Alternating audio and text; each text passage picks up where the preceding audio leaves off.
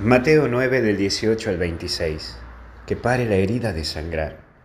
Y en primer lugar vemos que le suplica, le pide que cure a quien más ama. Hoy vos y yo recurrimos a Jesús pidiendo por lo que más amamos. Es lo que nos mueve siempre, porque somos afectivos. Recurrir a Jesús pidiendo por otros es signo también de caridad, porque ver sufrir a quien amamos nos duele muchísimo. Hoy pedí a Jesús por esa persona a quien tanto querés en algún momento cerrar los ojos y decirle a Jesús, hoy Jesús, quiero pedirte por... Luego está la hemorroísa y es aquella mujer que hace años venía sangrando. ¿Y cuántos hoy seguimos sangrando heridas? Estamos aún doloridos y dolidos por lo que nos hicieron y por lo que nos hirieron.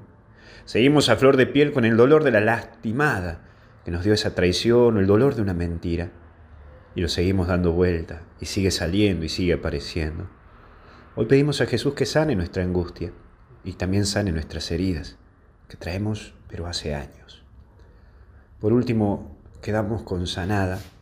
Jesús da esperanza y te muestra que aunque la gente se te ría, Él hace nueva todas las cosas. Por eso no tengas miedo de buscar a Jesús y déjate sanar por Él, porque para Él nadie está muerto, nadie está herido, nadie está sin cura.